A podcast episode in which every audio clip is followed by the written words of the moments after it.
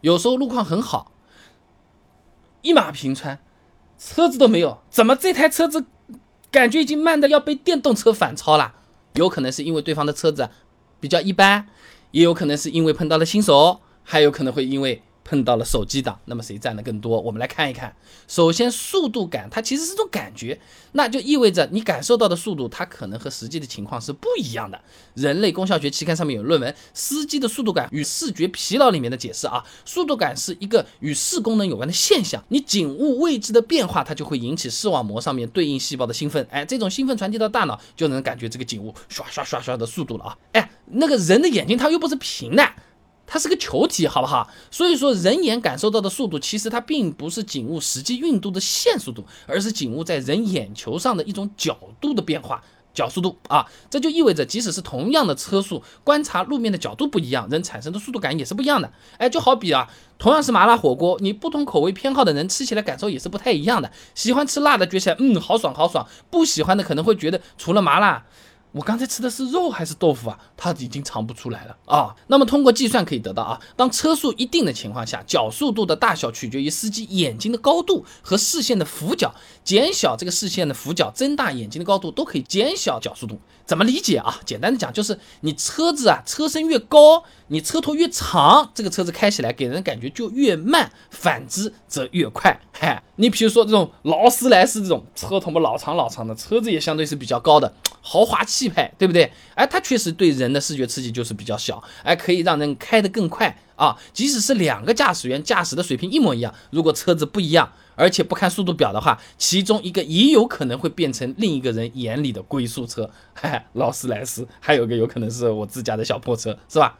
那再一个啊，就是新手司机呢，的确也是更容易产生龟速行车这个情况的。上海交通大学有篇论文《驾驶人危险感知及影响因素研究》上面讲啊，这年轻新手驾驶人的这个危险感知水平是普遍低于有经验的驾驶员的。年轻新手对车速和车距的判别通常也是存在偏差，而且呢，在感知危险并采取应对策略上面呢，缺乏及时性和有效性。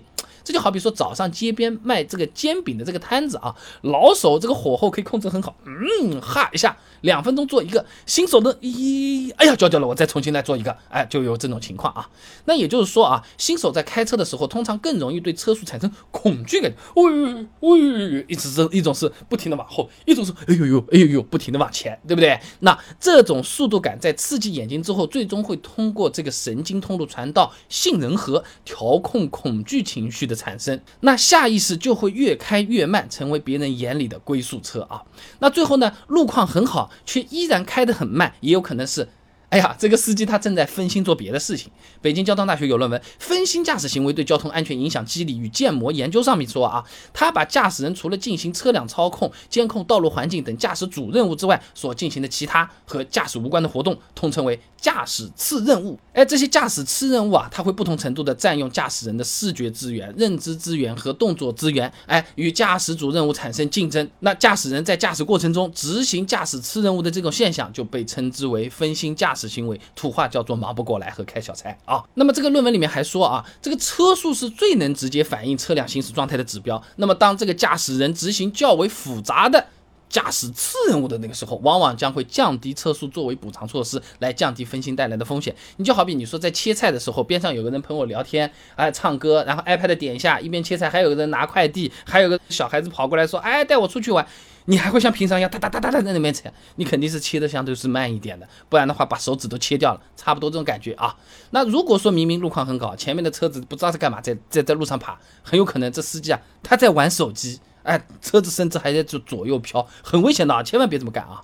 那么如果是在高速上面龟速行驶，那这还属于一种违法行为的啊！机动车驾驶证申领和使用规定上面有讲过的啊，这驾驶机动车在高速公路上行驶低于规定最低时速。扣三分，而且要罚款的啊！那如果真的碰到这种情况呢，是可以用记录仪记下来，再对对方进行举报的啊！举报的方式各地有可能有差别，但是打当地的交管局电话肯定是行得通的。哎，为什么又有这么个情况？他开得很慢，全部都堵死了，或者他故意开得很慢，嗯，把我憋得受不了了，那可以考虑一下。不然的话嘛，就换一个道走走掉嘛，好了，这个大家各自有各自的难处啊。那规矩是规矩，规矩怎么定的？《道路交通安全法实施条例》第一百条。公安机关、交通管理部门应当公布举报电话，受群众举报投诉，并及时调查核实，反馈查处结果。啊，所以总的来讲的话呢，路上遇到龟速行驶，有可能是对方的车子不够贵，也有可能是碰到了新手，或者干脆就是在玩手机。如果是在高速上面碰到龟速行驶，你要是气不过，边上也不让走，活生生堵在那边，前面一个车子还没有，一路陪伴我们走了五百公里，那你行车记录去举报一下，我我自己从个人角度来说，我也能理解对方要扣分罚钱的啊。那开得慢，其实。我们在路上都比较讨厌，能开快为什么不开快？车子就像快，你每天车子开五码，还不如走路上班，对不对？但很有意思啊，每次我们到亲戚家、到朋友家吃完饭了，再见啊，再见啊，所有的主人说的是慢慢开啊，慢慢走哦。为什么呢？路上都不喜欢慢。而在家里出去了就是慢，这是文化还是老底子的智慧，还是说现在科学依据也是对得上？